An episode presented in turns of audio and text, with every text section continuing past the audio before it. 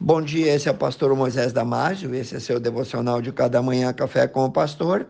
Hoje falando sobre a casa edificada sobre a rocha.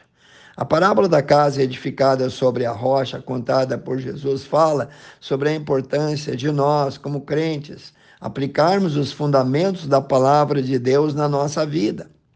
Nessa parábola, Jesus conta a história de dois homens, um prudente e o outro insensato. Podemos dizer que um agiu como um sábio e o outro como um tolo. A passagem se encontra no Evangelho de Mateus, capítulo 7, 24 a 29. O homem prudente edificou a sua casa com alicerces firmes sobre a rocha, e o homem imprudente edificou a sua casa sobre dunas, isto é, sobre a areia. Ele se mostrou alguém alienado, desatinado, insano, louco. Tanto a casa do prudente quanto a do insensato tinham o mesmo valor, o que diferenciava é que tiveram as suas estruturas provadas.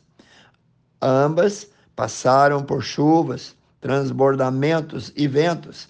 A casa do insensato não foi capaz de resistir a intempéries mas a casa que foi edificada na rocha conseguiu se manter preservada. O que Jesus quis dizer com essa parábola, então? Tanto no início quanto na parte final, Jesus explicou o que representavam esses dois personagens. O prudente representa todo aquele que ouve a palavra de Deus e aplica na sua vida, isto é, as pratica. Ou insensatos são aqueles que ouvem a palavra de Deus e a ignoram e não põem em prática. A casa sobre areia é uma edificação fraca e barata. E é claro que uma vida ou uma casa assim vai desmoronar, por mais cara e bonita que seja. Um ponto curioso é que tanto a casa do prudente quanto a casa do insensato passaram por tribulações.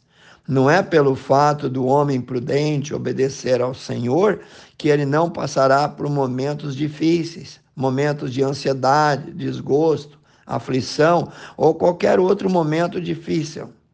Jesus nos disse que passaríamos sim por momentos complicados na vida, lá em João 16, 33.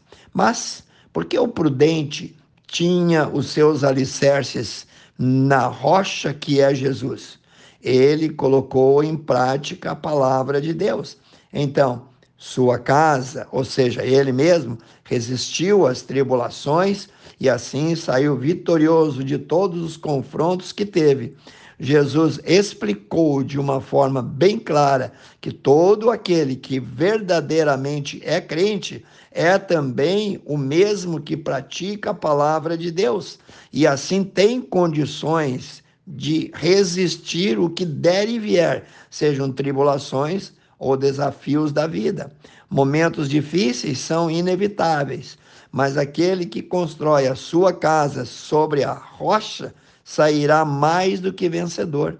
Essa rocha é Cristo. Ele conseguirá permanecer de pé, porque a sua estrutura está bem fundada. Não é fácil resistir, pois muitas vezes a um adversário que sempre está procurando um jeito de derrubar a nossa vida. Mas o Senhor prometeu que estaria com seus discípulos até o fim. Quando Jesus está terminando o seu sermão, todos ficaram maravilhados, porque ele ensinava com autoridade e não como os escribas. Bem, escriba eram os profissionais daquela época que tinham a função de escrever ou copiar os textos sagrados do Velho Testamento, também registrar dados numéricos, redigir leis, arquivar informações. Eles eram conhecedores da letra da lei, mas não viviam a palavra na prática. Agora, as palavras de Jesus são vida, poder. As palavras de Jesus trazem libertação, traz mudanças radicais, e consegue fortalecer e levantar os que estão caídos, abatidos, desanimados, desamparados, e os que sofrem embates da vida, para esses, eles vão sair vencedores em todo e qualquer confronto e vão continuar caminhando até aquele grande dia em que o Senhor voltará para buscar a sua igreja. E você, sobre qual fundamento está construindo a tua vida? Você está construindo sobre areia ou sobre a rocha? Pense nisso. Quero orar com você. Precioso Deus e eterno Pai, nós precisamos de sabedoria, Senhor. Nós precisamos da informação bíblica. Salmo 119, 115, Senhor, nós sabemos que diz: lâmpada para os meus pés é a tua palavra e luz para o meu caminho. Senhor, que as nossas atitudes, o nosso comportamento, todo ele esteja edificada sobre esta rocha. Ajuda-nos, ó Pai, a amar a palavra de Deus, a pregar e a difundir. Eu oro e peço por esses que ouviram o devocional, cada família representada, eu oro em nome de Jesus. Amém. Querido amigo, querido irmão, se você gostou, passe adiante também acesse o nosso site www.ibbfloripa.com.br e eu te vejo no próximo Café com o Pastor.